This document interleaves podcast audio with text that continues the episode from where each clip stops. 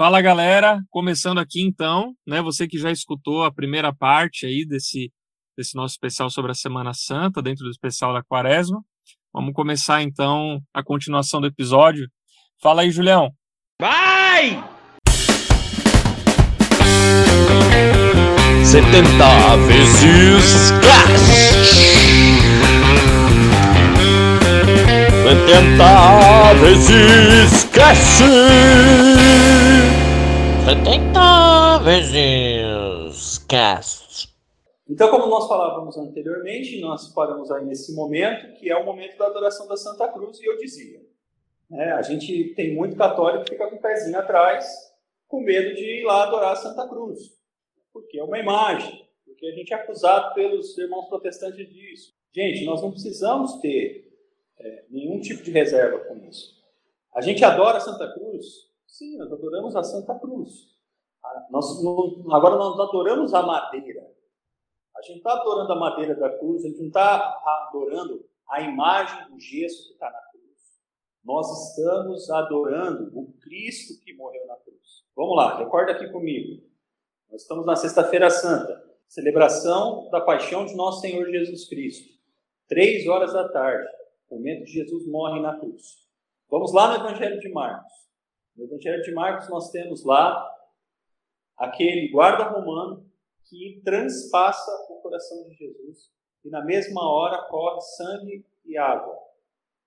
Jesus já está morto na cruz. O que acontece com aquele guarda? Um pagão, sendo que ele recebe o sangue e água que vem da cruz, ele é batizado, porque aquele sangue e água é a prefiguração do batismo e da Eucaristia. Os grandes estudiosos da Bíblia, os grandes exegetas, também colocam aquele momento como o primeiro Pentecostes que acontece. Ali é a primeira, primeira expressão. Os, os estudiosos da Bíblia falam que houveram três experiências de Pentecostes. A primeira, quando Jesus derrama sangue e água na cruz. A segunda, quando Jesus aparece aos discípulos e sopra sobre eles. E a terceira, efetivamente, lá no cenáculo, quando os discípulos recebem as línguas de fogo. Então ali acontece esse Pentecostes. Aquele homem é batizado, é batizado no Espírito Santo, e quando ele olha para Jesus morto na cruz, o que, que ele diz? Ele era verdadeiramente o Filho de Deus. Quando eu e você vamos em procissão e beijamos os pés de Jesus na cruz, nós estamos sendo batizados por Jesus naquela situação ali, pelo Espírito Santo, para que nós possamos reconhecer que aquele homem que está naquela cruz, transpassado, morto, todo cheio de ferida, e que acabou de morrer ali, porque é três horas da tarde, nós estamos dizendo: Jesus é Deus. Então você não beija uma imagem, você não está beijando um gesto, você não está adorando uma cruz, uma imagem. Você, através daquilo, num ato de humildade, está reconhecendo que Jesus é Deus. Melhor que isso, que Deus morreu na cruz.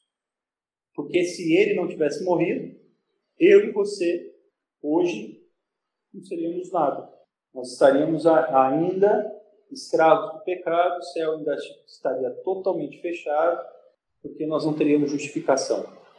Então, o único motivo pelo qual hoje eu e você somos livres, conseguimos a liberdade da escravidão do pecado, é porque Jesus morreu na cruz. Mas não porque ele é qualquer Jesus. Tinha muito Jesus naquela época. Tinha um monte de gente chamada Jesus. Tem muito Jesus lá que foi crucificado também. Qual é a diferença? A diferença é que esse Jesus, ele é o Filho de Deus, ele é o próprio Deus. Então ele teve condições de remir os nossos pecados. É, você está trazendo muito a questão do fato de Jesus ser Deus, né?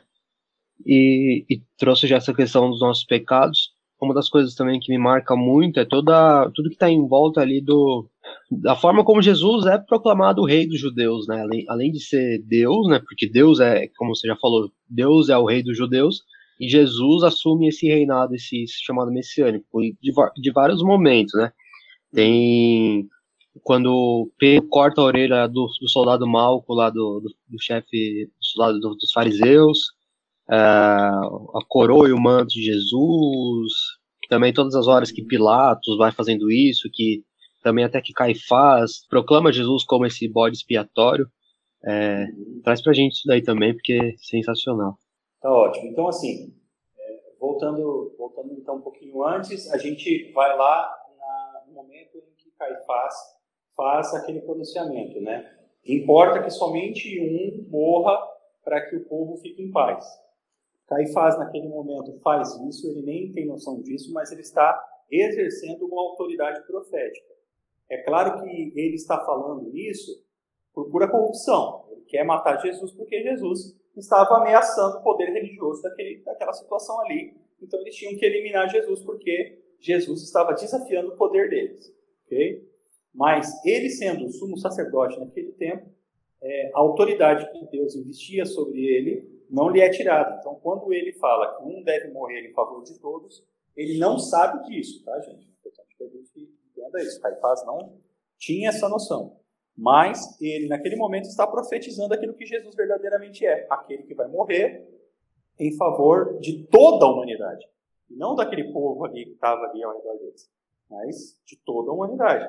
Então, é, aqui entra a imagem do bode expiatório, né? que era a, a, aquele bode cheio de bastante pelo, em que eles é, escreviam os pecados, colocavam dentro do pelo do bode e mandavam ele para o deserto para que ele morresse e esse era um sacrifício, né? o bode expiatório, que expiava os pecados. E Jesus, então, passa a ser esse homem.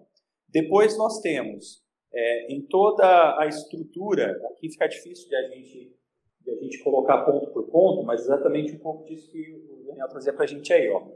É a questão de que é, Jesus ele vai sendo construído, né, ele, vai, ele vai sendo apresentado como rei. Né? Então ele recebe uma coroa, é de espinhos, mas é uma coroa. Ele tem um manto, o manto é a autoridade real. Né? Ele é apresentado ao povo no pretório. O pretório era o lugar onde o rei, quando a pessoa se tornava rei, essa pessoa era apresentada. Né? Então existe todo essa. E a coisa mais importante é a inscrição que vai acima da cabeça de Jesus. Jesus de Nazaré, o rei dos judeus. Os caras questionam isso, dizendo não escreva isso, escreva aquilo, mas Pilatos diz: o que eu escrevi está escrito. E é aquilo que vai na cabeça de Jesus. Então, a sua condenação: Jesus de Nazaré, o rei dos judeus. A grande questão era que o próximo rei, os judeus não tinham um rei, certo? Eles tinham César, que era rei do Império Romano, que eles não reconheciam como rei. Por que, que eles não reconheciam como rei? Porque o próximo rei dos judeus é o Messias. Então, Jesus Nazareno, rei dos judeus. Ali está o atestado, ali está a ata que elege Jesus como rei. Ou seja, ele é Deus, ele é o Messias. Ficou claro? Não, muito.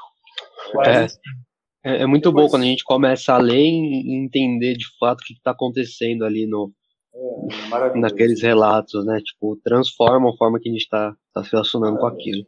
Já fica o convite, no ano que vem nós vamos fazer o retiro da quaresma novamente. tá bom? Mas vamos lá. Termina ali a, a, a, nossa adoração da Santa Cruz e depois normalmente as paróquias fazem a procissão do Cristo morto, né? Aquela procissão é muito importante, gente, de a gente participar também, né? Até porque na procissão normalmente você medita via sacra, mas tem uma, tem uma outra coisa muito interessante dentro dessa questão da procissão do Cristo morto, né? Que é aquela participação que a gente faz é, de toda essa cerimônia de depositar o corpo morto de Jesus naquele jardim, né? de depositar o corpo de Jesus no jardim.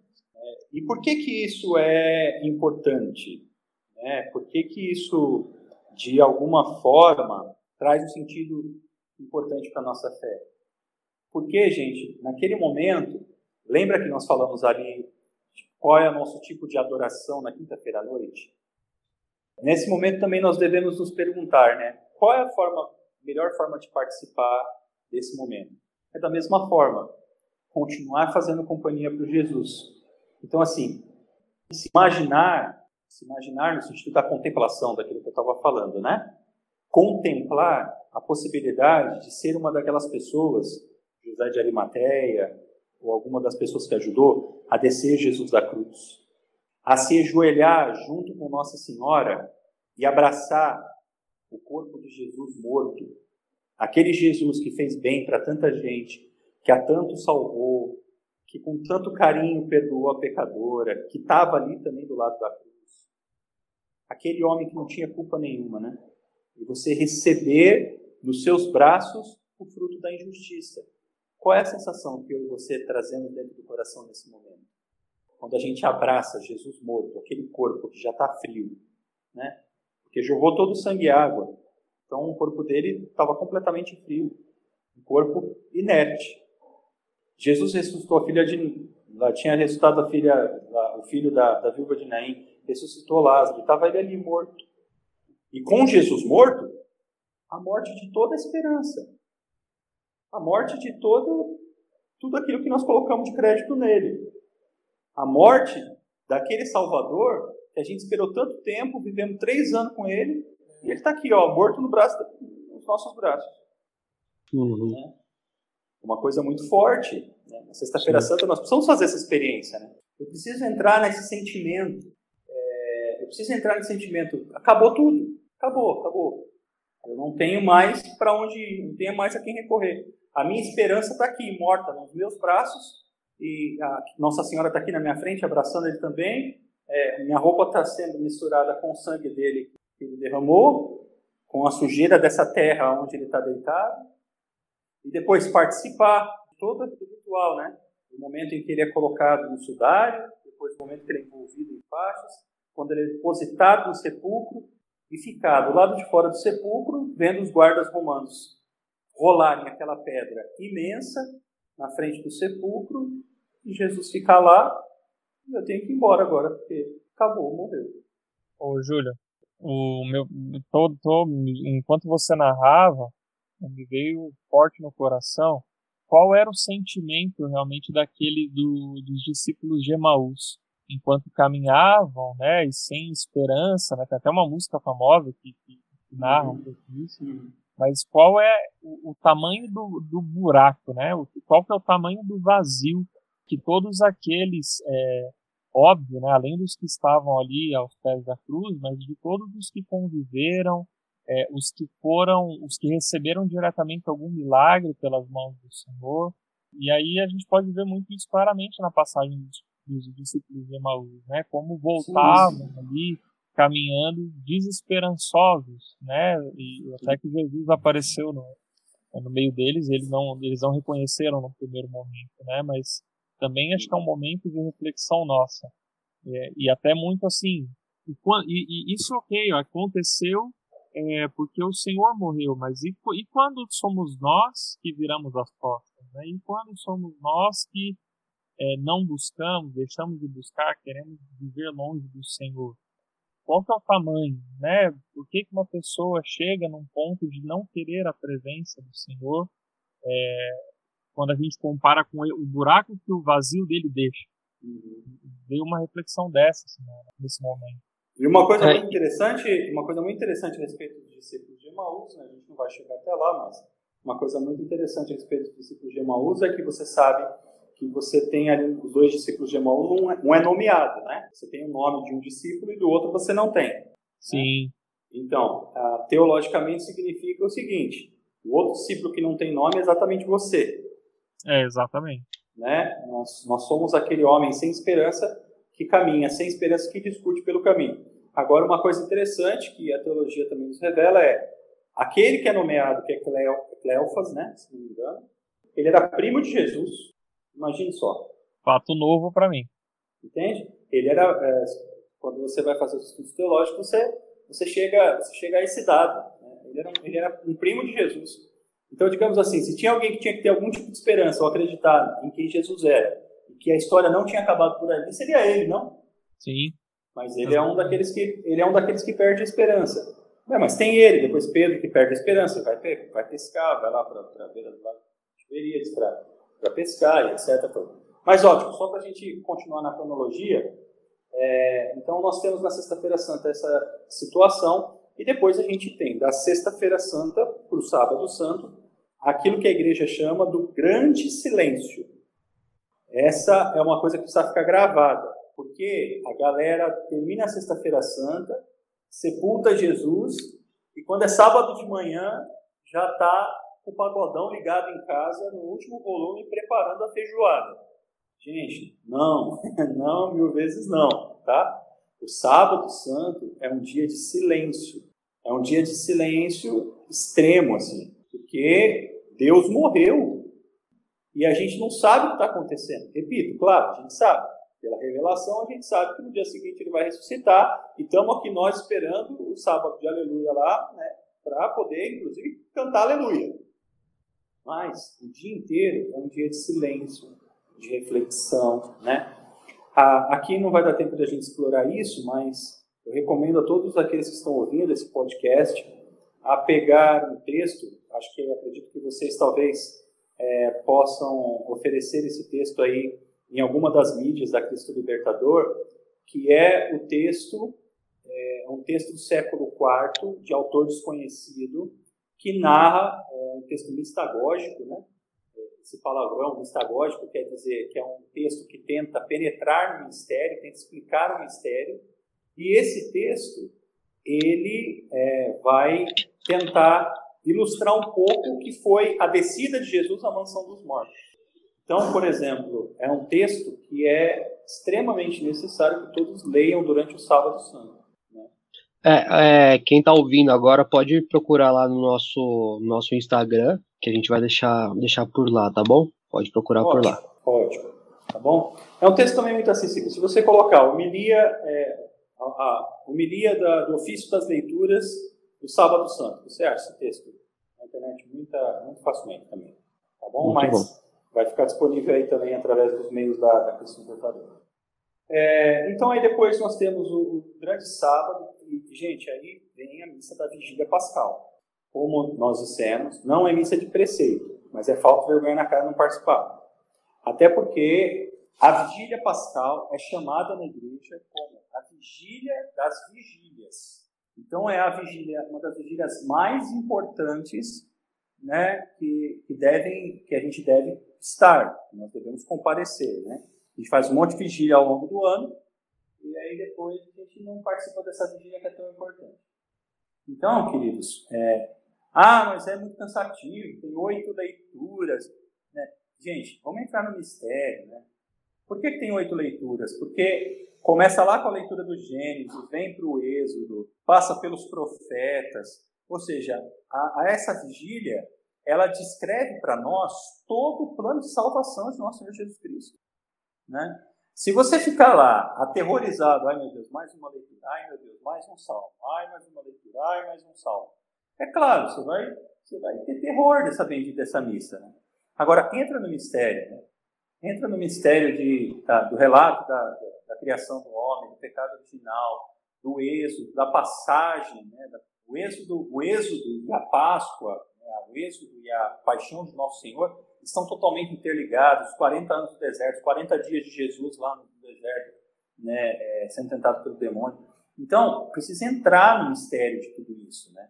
E aí, claro, ali já existe uma prefiguração da Páscoa, tem o precônio pascal, que é uma das coisas muito mais, mais lindas das orações da igreja, né? Tem aquela parte, eu coloquei isso até no meu, meu trabalho de, de conclusão de minha tese de conclusão de curso na teologia, né? Que é aquela parte do precônio pascal que diz, né? né o pecado de Adão que mereceu tão grande Salvador, né? Por nosso Senhor Jesus Cristo. Né? Então é uma celebração maravilhosa e depois, né? Claramente, como nós já dissemos, a vivência ali do, da missa do domingo de Páscoa. O grande anúncio da ressurreição de nosso Senhor Jesus Cristo. Agora, no sábado à noite, o sábado à noite também é um momento muito importante em que, junto com Maria Madalena, nós precisamos é, ir em busca do nosso amado, né, como Maria Madalena foi, ao sepulcro para poder tentar ungir o corpo de Jesus. Isso era uma prática comum dos judeus. Ela sabe Deus como ela pensou que ia fazer isso, porque ela não teria força para mover a pedra que estava sendo fechada, e ela encontra o túmulo vazio. Né? E essa essa parte, ela está muito ligada ao Cântico dos Cânticos, né? Aquela parte, se não me engano, é Cântico dos Cânticos, capítulo 3, onde é, exatamente a mulher está dizendo, né? Onde é que colocaram o meu amado, né? Está em busca do amado da alma dela, né? E ela aquela do que é quer sair pela noite, procurei, não é? Aí, exato. E aí ela, ela encontra, né, como jardineira, ela encontra com, e, e, é Jesus, né? Então, nós também precisamos entender essa realidade. Né? É, apesar de todo mundo que perdeu a esperança, apesar de que tudo se pagou, a alma apaixonada por Jesus, ela nunca perde a esperança. Ainda que ela tenha que ficar vigiando do lado de fora do túmulo, entende? Então, eu e você precisamos estar aonde? Do lado de fora do túmulo. Nós precisamos ficar do lado de fora do túmulo guardando aquele que é o amado das nossas almas. E quando a gente menos esperar, nós vamos encontrar com alguém e vamos perguntar para alguém: você, você viu, né, o amado da minha alma? E aí a gente vai escutar a voz de Jesus dizendo o nosso nome. Assim como ele disse Maria, e ela reconheceu a voz do mestre e diz Rabuni, quer dizer mestre, Senhor. Nós poderemos receber de Deus a grande graça de ser as principais testemunhas da ressurreição do Senhor. Mas para isso eu tenho que ter a coragem de ficar fora do sepulcro. Eu tenho que ter a coragem de chorar do lado fora do sepulcro. Eu tenho que ter a coragem de é, me colocar na situação que todo mundo vai me chamar de doido, porque eu estou ali aonde alguém morreu e que não existe esperança nenhuma. Mas o meu coração, que é um coração que é apaixonado pelo meu amado, que é o Senhor, o meu coração está dizendo que a coisa não acabou. E de fato não acabou porque ele ressuscita e é para ela que ele aparece. Que ele aparece.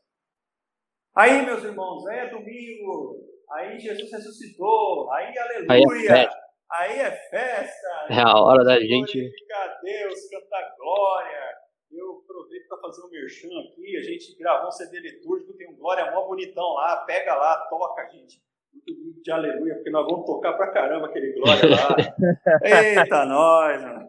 Toca o que eu quero ouvir. Ai, ai, mas é isso, irmãos, é isso, é uma, uma partilha, né? Como eu disse, eu tenho, eu tenho esse material, o meu sonho, vamos ver se a gente consegue realizar ano que vem. A gente vai fazer um, ano que vem, a gente fez esse, essa experiência de um retiro quaresmal agora nesse ano. No ano que vem a gente vai fazer um, a gente vai elevar de nível esse negócio aí. Vamos tentar fazer um retiro de quatro dias, provavelmente de silêncio, com uma equipe grande de intercessão, de oração pelas pessoas, com sacerdotes atendendo a confissão. Nossa. A gente vai preparar ele com muita antecedência.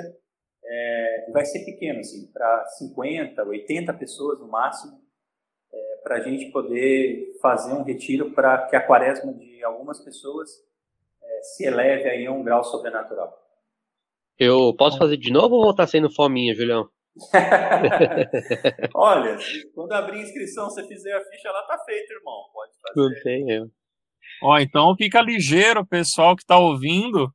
É, o Julião tá dando uma colher de chá para os ouvintes do 70 vezes cast. É. Fiquem ligeiros, a gente está tendo essa informação privilegiada em primeira mão aqui. Em primeira mão, o pessoal já de olho, né? Vai atualizando a página todo dia lá, que até quase no ano que vem. Desde agora. É, é. Não, mas a gente só vai, só vai divulgar e abrir inscrição mesmo, provavelmente no mês de janeiro, né? No começo de janeiro. Porque dessa vez a gente também já, já fez ele meio atrasado. A gente fez na. A gente fez já nas, na, quase na, acho que é a terceira semana da quaresma, né? É, e o correto é a gente fazer um, um domingo, no, no final de semana, pelo menos, que anteceda o primeiro domingo para que as pessoas, desde o primeiro domingo, já comecem a se preparar bem para todo esse mistério. Já vivendo todo o mistério, né? Ah, então nós vamos tentar organizar um pouquinho melhor no ano que vem. Ô, Júlio, e um Eu... pouco do, do mistério que a gente, que a gente vive, é, eu acho que ele, ele pode ser muito completado, assim, né, pela, pela sua experiência lá na Terra Santa, principalmente na, lá estando no, no Calvário, né, no lugar do Calvário, naquela naquela igreja, é basílica, né? Naquela basílica do Calvário e toda aquela experiência do da rocha que que é que tem aquela rachadura, né? Compartilha ah, isso com a gente. Sim, sim, sim. É, eu, eu estive na Terra Santa, né? Tive a, a, a, graça de Deus estar na Terra Santa no ano passado. É, e aquilo que, que, que o Daniel está se referindo é uma experiência que eu contei para eles, porque quando você vai é, à Basílica do Santo Sepulcro, Logo que você entra na Basílica do Santo Sepulcro, você dá de cara imediatamente com uma pedra, né, que está ornamentada. Aquela pedra, segundo a tradição, é a pedra onde Jesus é o lugar, não é a pedra, né? É o lugar onde Jesus foi colocado quando ele foi descido da cruz. Então, desceram Jesus da cruz e colocaram ele ali naquele lugar. Né? Ali tem uma pedra é, que simboliza isso, então as pessoas ali se ajoelham, rezam, colocam a mão na pedra. É, eles normalmente passam ali quase com um óleo também, alguma coisa assim, para poder ser objeto de devoção das pessoas. Do seu lado direito, você tem uma escada bem íngreme que você sobe, e nessa parte onde você sobe é o Gólgota. Né? É o lugar da caveira, o lugar onde a cruz foi depositada, né? onde a, a vida triunfou sobre a morte. Então você tem ali o Gólgota, você tem um altar. Embaixo desse altar tem uma abertura onde tem uma estrela de Davi, só que de 14 pontas, é, aonde você coloca, tem um buraco que você coloca a sua mão e quando chega na altura mais ou menos do antebraço, é, você toca exatamente a rocha, o lugar aonde a cruz foi pintada. Dá vontade de pôr a mão ali e não tirar nunca mais. Mas os, os religiosos ortodoxos que cuidam daquela parte ali, eles são, eles são bem, é, bem bravos e te tiram dali rapidinho. É, mas isso é muito bonito, muito forte. E você vê por trás do altar toda a, a parte vitral, onde tem as rochas originais do que eram ali. É claro que você não, não pense que você vai ver ali uma montanha. Né? Hoje em dia existe uma construção, uma igreja instituída, tudo isso. Mas aquelas rochas lá são de verdade as rochas que estavam na época de Jesus. Tudo isso é protegido lá com vidro, a prova de bala e tudo mais. Embaixo do Gólgota tem uma capelinha. Nessa capelinha tem um vidro, aonde tem uma, uma rocha lá que você olha para aquela rocha e fala, meu Deus, que rocha é essa aí? Ela está exatamente debaixo do lugar aonde é o lugar onde foi fixada a cruz de nosso Senhor Jesus Cristo. E quando você olha para essa rocha, você percebe que ela tem uma rachadura. Então lembra quando Jesus é crucificado, que o véu do templo se rasga e que há um grande terremoto, houve ali também uma grande rachadura. E aquela rachadura, irmãos, eles já fizeram testes lá com um monte de tipo de sonda, eles não conseguem encontrar o fim da rachadura. Caramba. Então, aquela rachadura, para nós, ela significa o quê? Foi por ali que Jesus desceu e foi até a mansão dos mortos. Segundo a doutrina da nossa fé, a mansão dos mortos está embaixo dos infernos. Ele vai até a mansão dos mortos, ele vai resgatar Adão, Eva e junto com eles todos aqueles que morreram antes de Cristo. E aí Jesus ressuscita e leva para a glória toda essa turma aí. E aí essa eu partilhei com os irmãos durante o retiro, mostrei para eles algumas fotos, é muito emocionante, né? Essa essa esse texto da descida de Jesus à mansão dos mortos, gente, não percam a oportunidade de refletir e meditar profundamente sobre ele no Sábado Santo. É uma das coisas mais lindas e que mais me emociona na face da terra. E para mim, acho que quase mais do que ter tocado lá em cima no Santo Sepulcro foi ver essa rachadura de dizer: Meu Jesus desceu por aqui e ele resgatou toda a humanidade, até aqueles que estavam abaixo dos infernos. É lindo isso, gente. É lindo. Maravilha. Não, é, é sensacional, assim. É, eu não, não lembro se foi você que falou no retiro, mas provavelmente foi, porque isso não sairia de mim. Tem uma, uma frase que eu escrevi, que eu anotei, que é a cruz, que seria a árvore da vida, se enfinca, aí eu coloquei entre parênteses, entra, no lugar chamado caveira, morte, com o uhum. fruto da vida, que é Jesus, e mata a morte. Sim. Então é, é sensacional, assim, como, além, além de ser muito real, muito palpável, é tudo muito poético, assim, é, é muito bonito, assim. É, porque lá no texto, no texto do Evangelho a gente tem essa narrativa, né? Jesus é levado ao Gólgota. Gólgota quer dizer caveira. Quando você pensa em caveira, você pensa em que logo? logo? Você pensa em morte, né? Então, a, a, a cruz de Jesus, que é a árvore da vida, assim como você narrou, ela é a árvore da vida, ela é fincada sobre a morte. Ela penetra a morte. E nessa árvore está o fruto da vida, que é o próprio Jesus. Então, nesse momento, Jesus está matando a morte. ele está vencendo a morte. Quando Jesus morre, não é para ele vence a morte. E ele vence isso todos os dias na minha vida e na sua, em cada altar onde é celebrado santo sacrifício da missa. Isso se repete. Glória a Deus. e a gente às vezes não dá muito valor, não. Agora tá dando, né? Porque ninguém pode ir, né? Então, agora tem um monte de gente que, né? Ai, meu Deus, eu tô chorando porque eu não consigo receber Jesus na Eu respeito a dor de todo mundo nesse sentido, mas é, é, não porque eu estou podendo comungar todo dia, porque aqui na minha comunidade tem padre, então a gente é, não está querendo esnobar ninguém. Mas, é, mas, o fato é, irmãos, que nesse momento é um momento tão importante para a gente orar pelos irmãos perseguidos, por exemplo, os cristãos que não podem adorar a Eucaristia, que não podem comungar todo dia. Nós, daqui a pouquinho, vamos poder voltar. Esse vírus vai passar, Deus está intervindo na humanidade já. Entende? Isso é uma, é uma coisa que daqui a algum tempo passa. E nós vamos poder voltar à nossa vida eucarística e à nossa vida de comunidade tranquilamente, se Deus quiser, muito em breve. Mas e os irmãos que vão continuar com a ausência de Cristo? Será que a gente não deve é, passar a comungar e amar Jesus na Santa Eucaristia e no Santo Sacrifício da Missa com muito mais valor depois de tudo isso? Espero que a gente aprenda a lição. É, eu também espero que eu aprenda a lição, né? Eu tô tratando bem assim.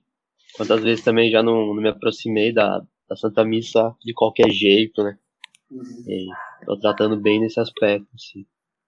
Mas é isso, meus irmãos. Espero que tenha servido para alguma coisa e que isso faça é, algumas pessoas que, todos os ouvintes aí do podcast de vocês, que isso faça com que cada um possa ter uma Semana Santa muito mais cheia de sentido, de espiritualidade, que isso faça com que eles possam se apaixonar cada vez mais por Jesus, porque assim dizia Santa Teresa d'Ávila, a paixão de nosso Senhor Jesus Cristo é a oportunidade que anualmente nós temos de novamente nos apaixonarmos por Jesus.